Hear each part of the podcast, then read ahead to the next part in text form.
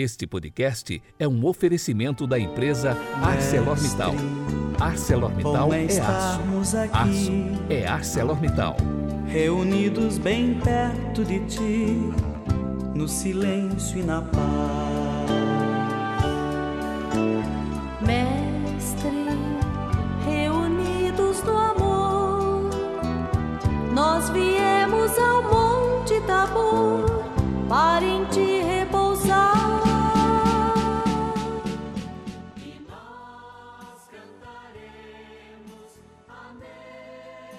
No final da admirável experiência da transfiguração, disse o Papa Francisco, os discípulos desceram do monte com os olhos e o coração transfigurados pelo encontro com o Senhor.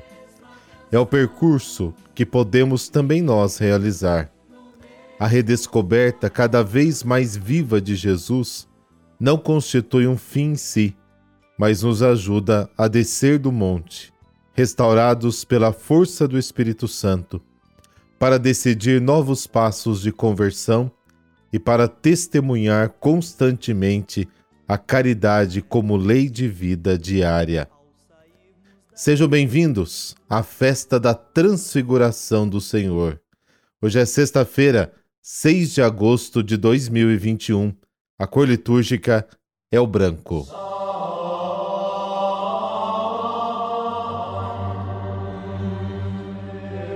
Pelo sinal da Santa Cruz, livrai-nos Deus, nosso Senhor, dos nossos inimigos. Ó Deus, que na gloriosa transfiguração de vosso Filho, confirmastes os mistérios da fé pelo testemunho de Moisés e Elias, e manifestastes de modo admirável nossa glória de filhos adotivos, concedei aos vossos servos e servas ouvir a voz do vosso Filho amado e compartilhar da sua herança. Amém.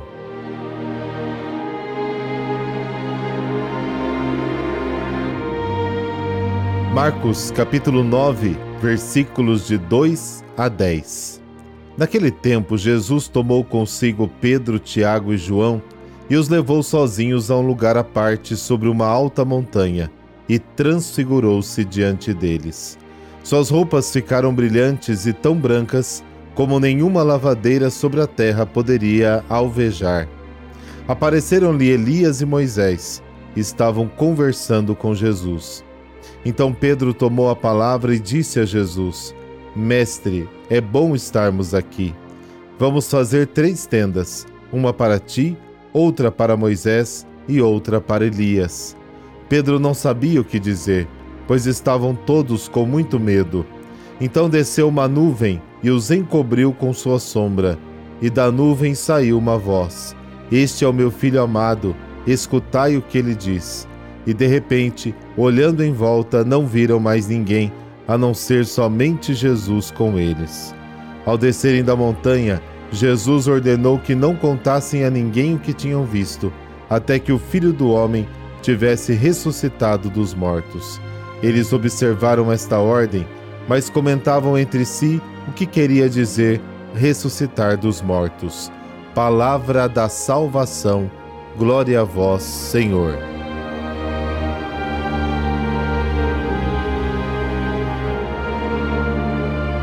Três acontecimentos, três testemunhas, Pedro, Tiago e João, presentes na transfiguração do Senhor, na ressurreição da filha de Jairo e no Getsemane. Coincidência? De jeito nenhum. Há uma ligação estreita nesses três episódios. A ressurreição da filha de Jairo manifesta o poder de Jesus sobre a morte. A transfiguração é a antecipação da glória da ressurreição.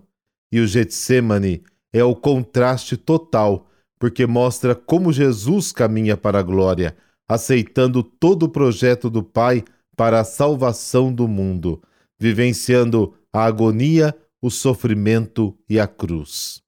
E se você se lembra do batismo de Jesus, aqui também a voz do Pai confirma sua missão. Este é o meu filho amado.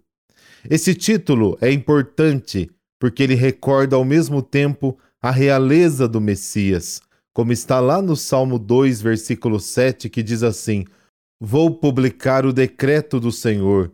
Disse-me o Senhor: Tu és meu filho, eu hoje te gerei. Mas também revela o desfecho do servo de Deus, como está na profecia de Isaías 42. Eis meu servo que amparo, meu eleito, ao qual dou toda a minha afeição. A glória e a cruz.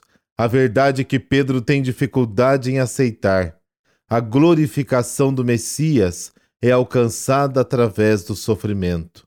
E a voz do Pai nos dá ordem para ouvir o Messias, escutar também a voz de Cristo, Mestre e Senhor. Do relato da Transfiguração, aprendemos que o mistério da cruz é compreendido também à luz da ressurreição. Assim, as nossas dores e sofrimentos encontram verdadeiro sentido enquanto confrontados com o Cristo ressuscitado, vencedor e glorioso, mas que também compartilhou das nossas angústias. No Evangelho de hoje, os discípulos contemplam o rosto transfigurado do Senhor, para que no momento da cruz tenham força para olhar o rosto desfigurado do Mestre. A transfiguração é o desfecho, o ponto de chegada do homem e do universo. Mas não é uma realidade longe de nós. Você é batizado, não é? A transfiguração é a nova vida que o batismo nos conferiu através da cruz do Senhor.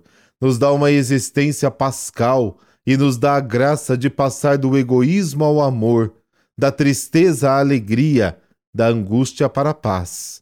Em nosso rosto, o semblante do Cristo ressuscitado, glorioso, transfigurado, mas também as marcas da dor e da angústia da cruz.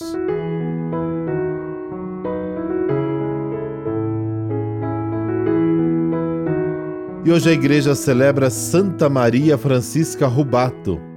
Ana Maria nasceu em 14 de fevereiro de 1844 numa família simples e cristã. Desde a infância fez voto de virgindade. Aos 19 anos, após algumas tragédias familiares, foi para Turim, onde residia sua irmã mais velha. Durante cinco anos se dedicou às obras de caridade, morando com uma senhora rica que praticamente a adotou. Após o falecimento da protetora, voltou para junto de sua irmã. No verão de 1883, uniu-se a um grupo de senhoras pias que se dedicavam às obras de caridade. Nesse pequeno núcleo, iniciou uma vida comunitária religiosa, inspirando-se no ideal de São Francisco de Assis sob a direção de um frei capuchinho. Ana Maria tinha uma fantástica capacidade organizadora de obras de caridade e sua vocação missionária era emocionante, só voltada para a salvação das almas. O Instituto tinha a finalidade de dar assistência aos enfermos e proporcionar a educação cristã da juventude. Ana Maria emitiu os segundos votos em 1886, tomando o nome de Maria Francisca de Jesus. Foi eleita a primeira Madre Superiora do Instituto, cargo que manteve até a sua morte. O Instituto cresceu, chegando ao Uruguai, Maranhão e muitos outros lugares. Maria estava no Uruguai quando adoeceu morreu no dia 6 de agosto de 1904. Por intercessão de Santa Maria Francisca Rubato, dessa bênção de Deus Todo-Poderoso, Pai, Filho, Espírito Santo. Amém. Um bom final de semana para você. Nos falamos amanhã.